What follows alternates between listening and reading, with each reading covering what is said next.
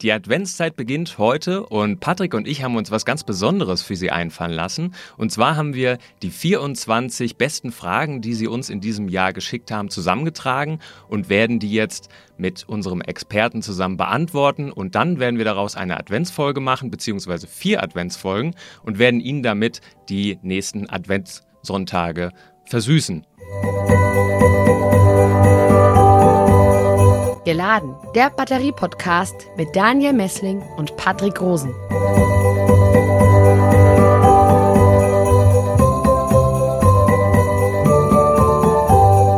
Frohen ersten Advent und herzlich willkommen zu einer weiteren Episode von Geladen, dein Batterie-Podcast für Elektromobilität, Energiewende und Batterieforschung. Hallo Patrick. Grüß dich Daniel. Ich zünde jetzt hier virtuell mal eine Kerze an, die erste von vier. Wir werden ja in den nächsten äh, Wochen hier vier einzelne Videos zu jedem Advent rausbringen. Jetzt mache ich die erste Kerze hier mal an. Erneut hier im Podcast Herr Professor Jürgen Janek aus Gießen. Grüß Sie. Hallo, ich grüße auch ganz herzlich äh, nach Ulm und virtuell nach Karlsruhe und natürlich auch einen fröhlichen und guten ersten Advent. Herr Professor Janek, Sie sind Professor für physikalische Chemie an der Justus-Liebig-Universität in Gießen und Sie sind Mitglied im Exzellenzcluster Polis. Und außerdem sind Sie seit kurzem Greve-Preisträger der Nationalen Akademie der Wissenschaften Leopoldina. Ähm, Nochmal herzlichen Glückwunsch zu diesem tollen Preis.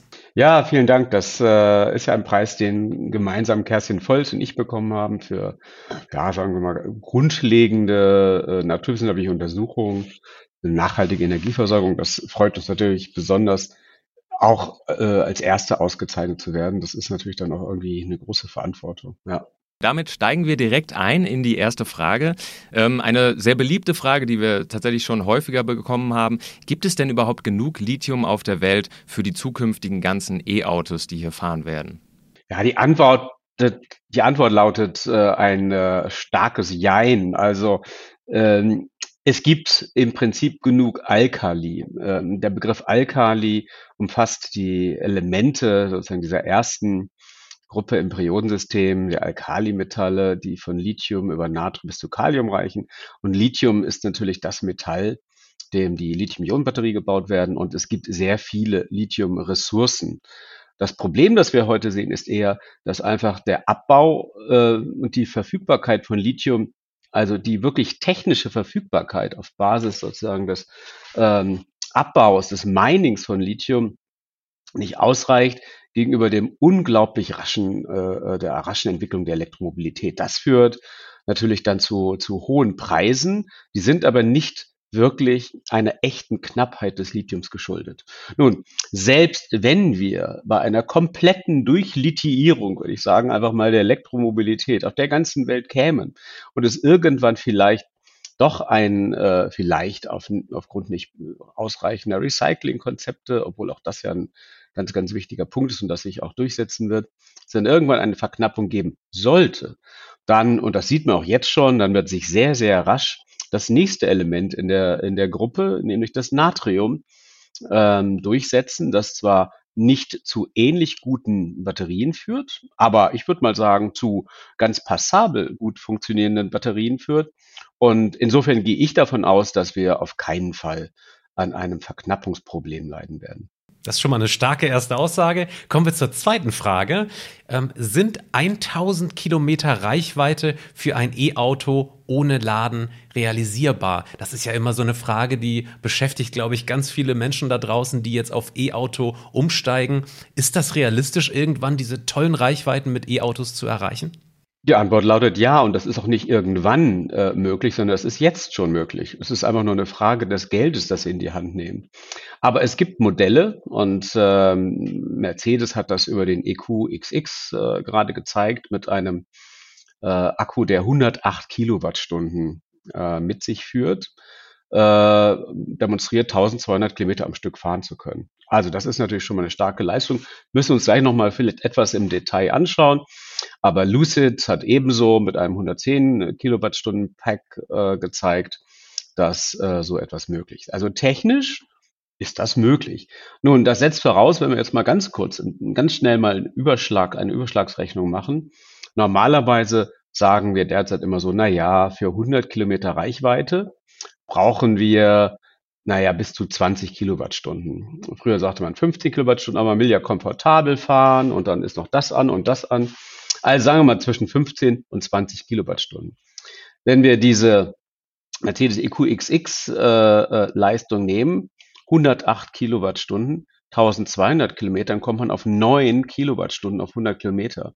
Das heißt natürlich, dass auf dem Weg zu einer so hohen Reichweite äh, dann auch natürlich äh, Energie eingespart werden muss an allen Ecken und Enden. Das ist natürlich jetzt erstmal, wenn man so will, konzeptionell, aber es ist möglich. Das heißt, also, wenn man deutlich sparsamere Fahrzeuge baut, ähm, die, ich denke mal, dann letzten Endes natürlich auch am Batteriemanagementsystem, am, am System selbst, am Fahrer mit, dass er ein bisschen steuert, dann ist das auf jeden Fall möglich.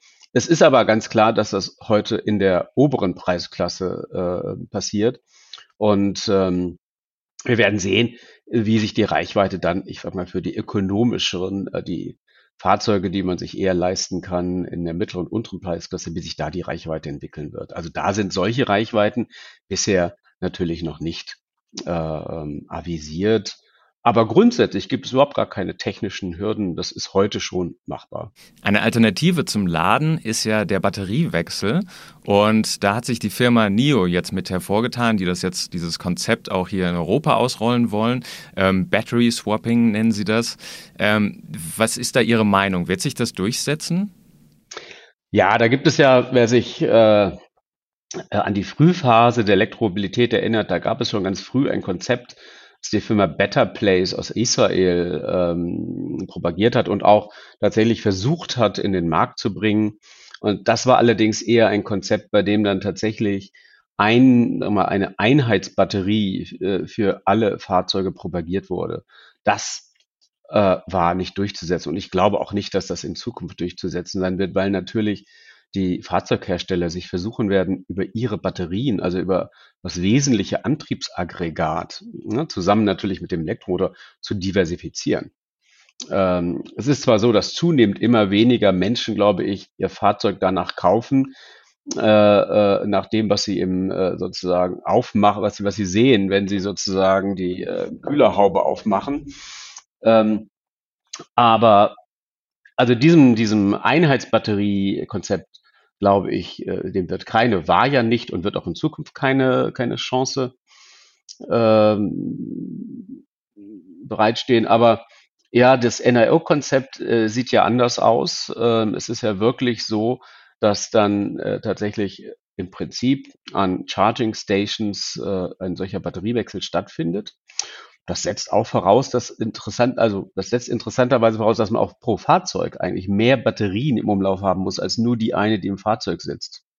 Also man könnte sagen, man muss eigentlich mindestens zwei Batterien grob pro, pro Fahrzeug bereithalten, was natürlich den Fahrzeughersteller auch batterieseits fordert.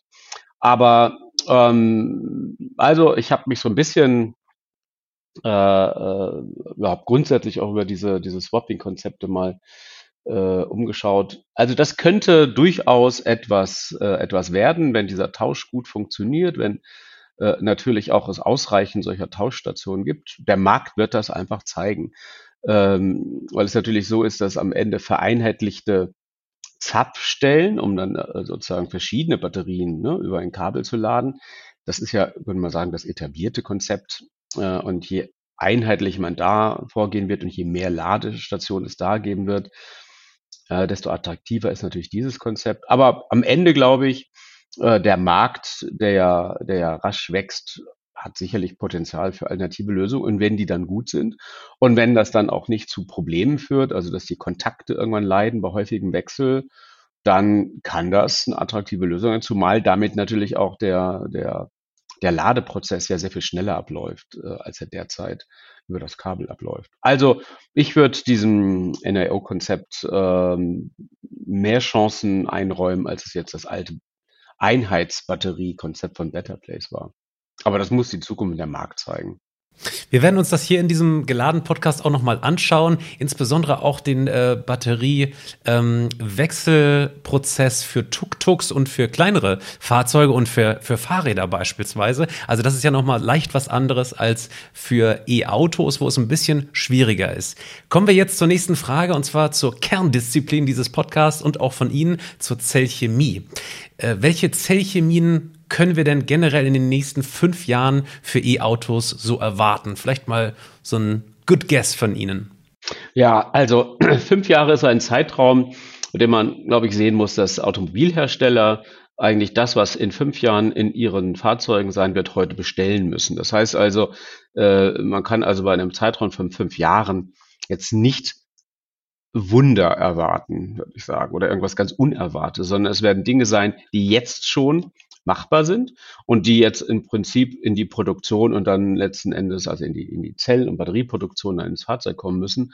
Und ich denke, was man auf jeden Fall sehen wird, ist, dass ja die jetzt etablierte ähm, Zellchemie, die darauf beruht, dass man auf der Anodenseite Graphit einsetzt, also erstmal Lithium-Ionen-Batterie, klar, äh, dass man auf der Anodenseite Graphit einsetzt mit einem vielleicht weiter zunehmenden Anteil an Silizium, um die Kapazität etwas zu erhöhen, denn das Silizium hat ja eine sehr hohe spezifische Kapazität für Lithium, hat aber diese große Volumenausdehnung, deshalb wird man immer nur in Prozentanteilen Silizium zum Graphit dazugeben. Also da, das, daran wird sich sicherlich nichts ändern. Die Metallanode wird sich sicherlich nicht innerhalb der nächsten Jahre in flüssigen Elektrolyten durchsetzen. Das ist sowieso ein schwieriges Konzept der flüssigen Elektrolyte. Und auf der Kathodenseite wissen wir ja, dort haben wir als Leitmaterialien, muss ich mal sagen, einmal die sogenannten schichtförmigen Oxide, also ein Nickel-Kobalt-Manganoxid oder ein Nickel-Kobalt-Aluminiumoxid mit immer stärker steigenden Nickelanteilen, um den Kobaltanteil, den wir ja loswerden wollen, aus Kosten- und Ressourcengründen, ähm, also mit einem immer niedrigeren Kobaltanteil und der Nickelanteil wird der jetzt schon in Richtung über 80 Prozent geht sicherlich noch weiter erhöht werden. Ähm, das werden wir in jedem Fall sehen. Also das sind evolutionäre Weiterentwicklungen der klassischen, man könnte sagen, Graphit, NCM oder Layered Oxides äh, Chemie. Das LFP, das sogenannte LFP als Akronym, also Lithium-Eisenphosphat, das äh, wird natürlich weiter in den Fahrzeugen sein. Es wird vor allen Dingen für die, sagen wir mal, die Budget Vehicles, also die günstigeren Fahrzeuge, äh, ja propagiert und das wird sicherlich sich ähm, weiter verbreiten. Eine ganz spannende Frage wirklich ist, ob das Natrium, also ob Natrium-Ionen-Batterien sich über diese kurze Distanz, also diese kurze zeitliche Distanz schon äh, in den Markt drängen können. CATL ist da ja, muss man sagen, sehr, sehr aktiv. Und äh, wenn man sieht, wie stark sozusagen der Bedarf an Lithium-Ionen-Batterien wächst, und äh, dann schaut, kommen die Materialproduzenten überhaupt nach und wie entwickelt sich da sozusagen der Preis für die Komponenten, dann könnte es gut sein, dass die sehr viel günstigere Natriumzellchemie vielleicht früher kommt, äh, als man es sich jetzt denkt. Also wenn ich eine Wette abschließen würde, dann würde ich sagen, also es ist nicht ausgemacht, ob nicht in fünf Jahren auch schon Natriumzellen, Natrium-Ionen-Batteriezellen, die natürlich grundsätzlich einer Lithium-Ionen-Batterie-Zellchemie ähnlich sind, würde ich mal sagen.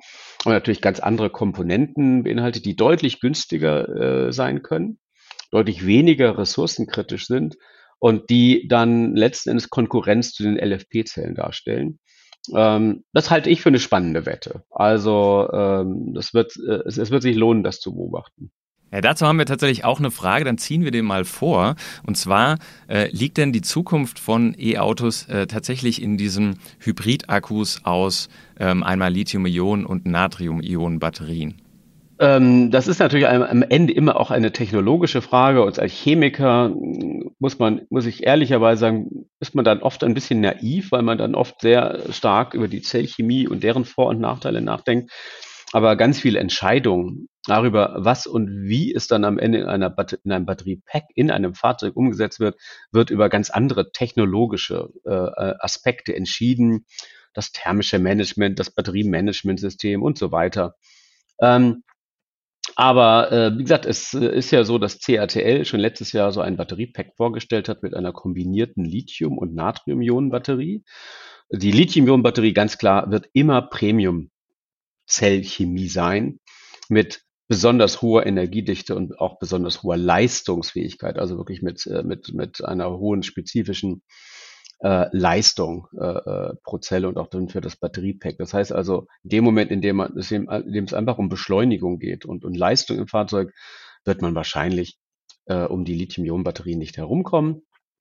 Äh, die Natrium-Ionen-Batterie ist dann eben halt die günstige Lösung, um Strecke zu machen.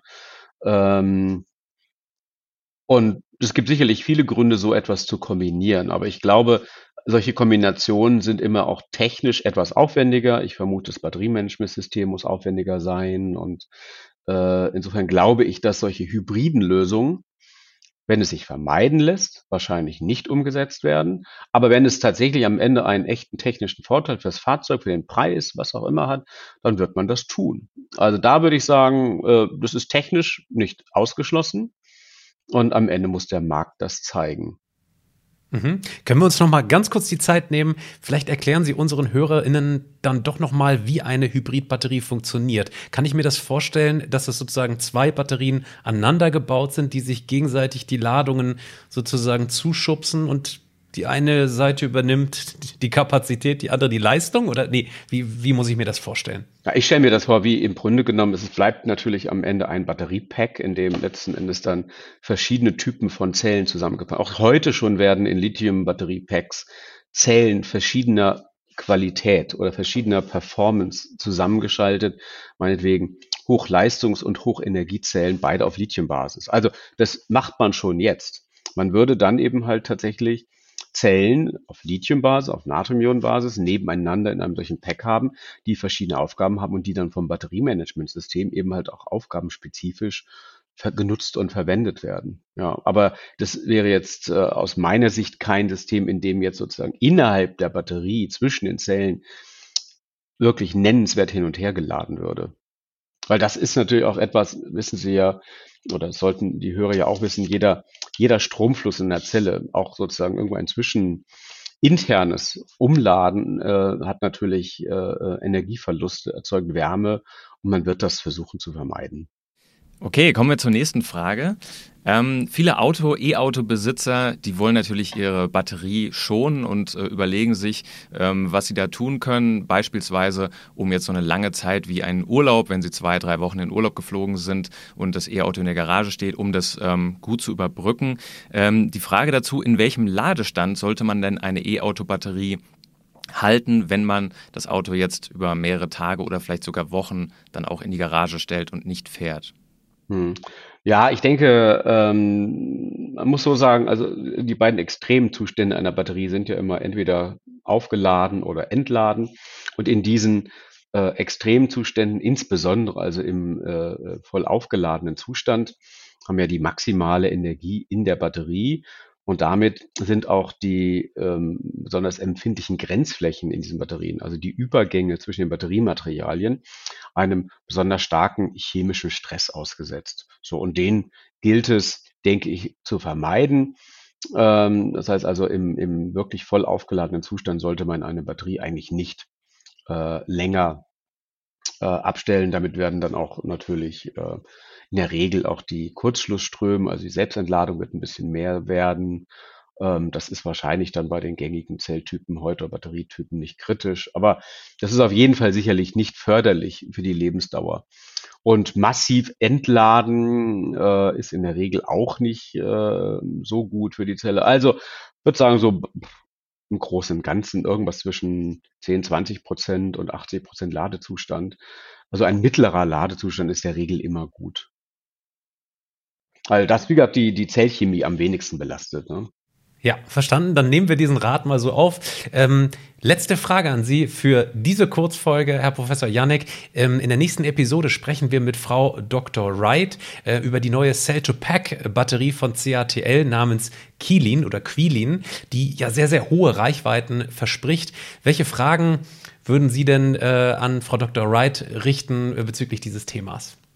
Ja, ich würde natürlich als allererstes, also ich würde so eine Frage 1a, 1b, sozusagen eine zweigeteilte Frage stellen. Und die erste Frage wäre natürlich, welche Zellchemie wirklich dann äh, in diesen Zellen äh, verbaut ist, ob das tatsächlich dann eine einzige Zellchemie ist oder eben halt tatsächlich dann auch wirklich eine Art Aufgabenteilung stattfindet äh, durch die Kombination verschiedener Zellen. Ja, und die nächste Frage wäre, ob perspektivisch dann für dieses Pack auch schon tatsächlich Natrium-Ionenzellen vorgesehen sind oder ob das tatsächlich ein reines Lithium-basiertes Konzept darstellt. Mhm. Vielen Dank. Diese Fragen nehmen wir gerne mit in die nächste Folge. Damit sind wir jetzt auch am Ende des ersten Teils. Vielen Dank für Ihre Ausführungen schon mal. Ähm, ja, dann wünsche ich Ihnen allen einen schönen ersten Advent und schalten Sie bitte wieder am nächsten Sonntag ein. Wir freuen uns, wenn Sie wieder dabei sind. Tschüss. Auch von meiner Seite. Tschüss. Geladen, der Batterie-Podcast mit Daniel Messling und Patrick Rosen.